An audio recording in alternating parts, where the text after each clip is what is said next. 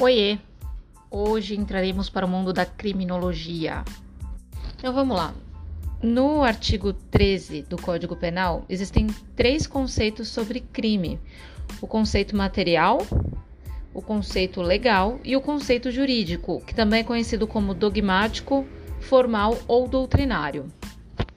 No aspecto material, crime é a violação de um bem jurídico tutelado pela lei então, esse bem jurídico está lá na lei e a lei diz que ele tem que ser protegido, né? Trazendo para uma uh, versão mais prática, é uma ação humana que, de forma dolosa ou culposa, atinge bens jurídicos indispensáveis na vida social. E se são bens jurídicos indispensáveis na vida social, obviamente eles estão tutelados pela lei. Considerando agora o conceito legal de crime, crime seria a infração uma infração, punida com reclusão, detenção e multa. Essa multa pode ser alternativa ou cumulativa. A multa alternativa, como o próprio nome diz, é uma multa que é, é, quando uma infração pode ser paga com multa ou algum outro tipo de, de punição, como é o caso da ameaça, por exemplo. Na multa cumulativa, existe a multa e mais outra punição, então, né, não é um ou outro, são os dois juntos. Como, por exemplo, no caso de furto. Considerando agora o conceito jurídico, que eu disse que também é conhecido como dogmático, formal ou doutrinário, crime é um fato típico e fato típico é uma ação que está prevista na lei e que é definida como crime. Se essa ação não tiver prevista na lei como crime, como uma ação criminosa, por mais horrorosa que essa ação seja, ela não é um fato típico e aí não pode ser considerado crime. Então, crime é um fato típico, ilícito e culpável. Esse é um conceito considerado o conceito tripartite. Ou seja, retomando, o conceito jurídico envolve a ideia de que crime é um fato típico, ilícito e culpável. Ou seja, são três aspectos, por isso o conceito tripartite. O fato típico, especificamente, é composto de quatro elementos. Isso vale para o sistema penal mundial. O primeiro elemento, então, que compõe o fato típico é a conduta. Ela é basicamente uma ação ou uma omissão dirigida a um fim. A conduta pode ser ativa, omissiva e comissiva por omissão. Uma conduta ativa, a gente pode pensar que é quando, por exemplo, tem um movimento do corpo, tem uma ação de fato. Por exemplo, José deu um tiro em João. Então, o José se movimentou e teve essa ação. Ele atirou em João, uma conduta ativa. Considerando as condutas ativas, todas estão estampadas no Código Penal, todas elas. Tratando agora da conduta omissiva, que também pode ser chamado de crime omissivo puro ou próprio, então a conduta omissiva é a omissão de alguém que poderia agir e não o fez. Então uh, são todas aqueles aquelas condutas que começam com a palavra com o verbo, né? Deixar.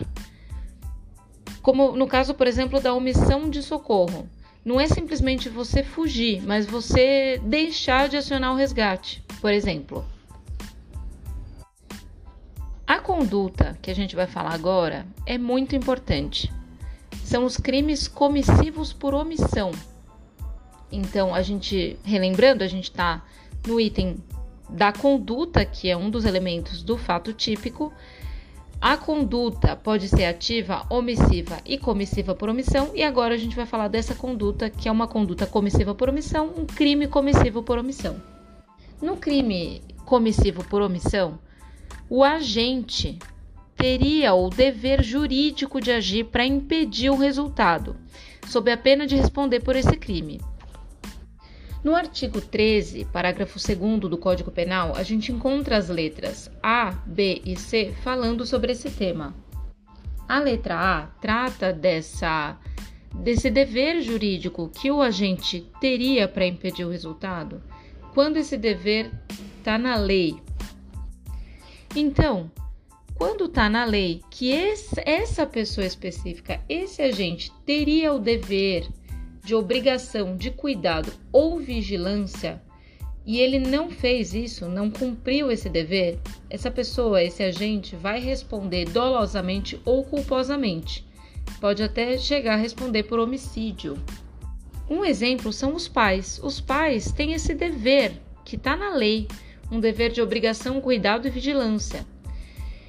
Como são os pais especificamente que têm esse dever? E, por exemplo, um pai está com um filho em casa com muita febre e ele não leva o filho para o hospital, essa conduta pode estar caracterizada aqui. A letra B trata a questão do contrato. Então, nesse caso, não é necessariamente a lei que está dizendo que aquele agente, aquela pessoa específica tinha esse dever de obrigação, cuidado e vigilância, mas é o contrato que diz. Quando há um contrato, há também alguém assumindo a responsabilidade pelo fato. Um exemplo seria um operário que morre numa obra. O engenheiro vai responder se o operário não estiver protegido, porque ele teria o dever, via contrato, de impedir esse resultado. Ou, por exemplo, a empregada doméstica, quando assume a responsabilidade de cuidar de uma criança, por exemplo. E é, se ela não cumprir com essa responsabilidade, ela também vai entrar nessa categoria. Por fim, a letra C trata da questão da omissão quando o agente, devido ao seu comportamento anterior, criou o risco do resultado. É uma norma de ingerência. Então, por exemplo, uma pessoa que sai para andar com um cachorro sem focinheira, ou por exemplo, uma pessoa que joga a outra bêbada na piscina e não vai resgatar essa pessoa e essa pessoa acaba tendo um problema.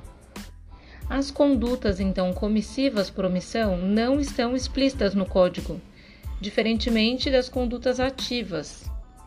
Então, acho que ficou claro que os crimes comissivos por omissão são aqueles que o agente deveria ter, teria o dever jurídico de agir para impedir o resultado como uh, também eu uh, comentei das letras A, B e C, que estão no artigo 13, parágrafo 2 do Código Penal.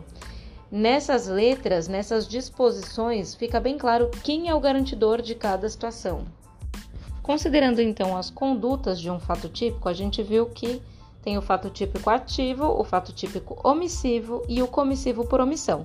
Mas eu tinha falado que são quatro os elementos do fato típico que a gente iria falar. E também tinha falado que esses quatro elementos que compõem o fato típico vale para o sistema penal mundial. Então, outro elemento que compõe o fato típico é o resultado. E o que é o resultado? Bom, existem duas, dois entendimentos.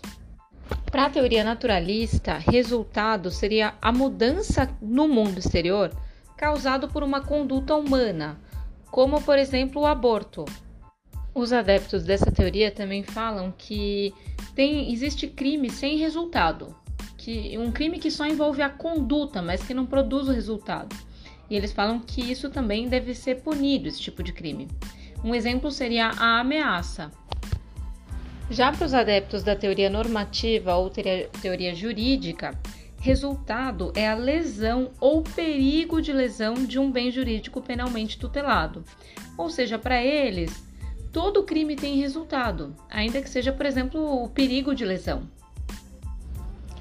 E agora acabou a aula 1, eu estou fazendo em blocos de aula. Então, uh, na próxima aula, o professor vai tratar sobre os dois últimos elementos do fato típico. E aí a gente continua.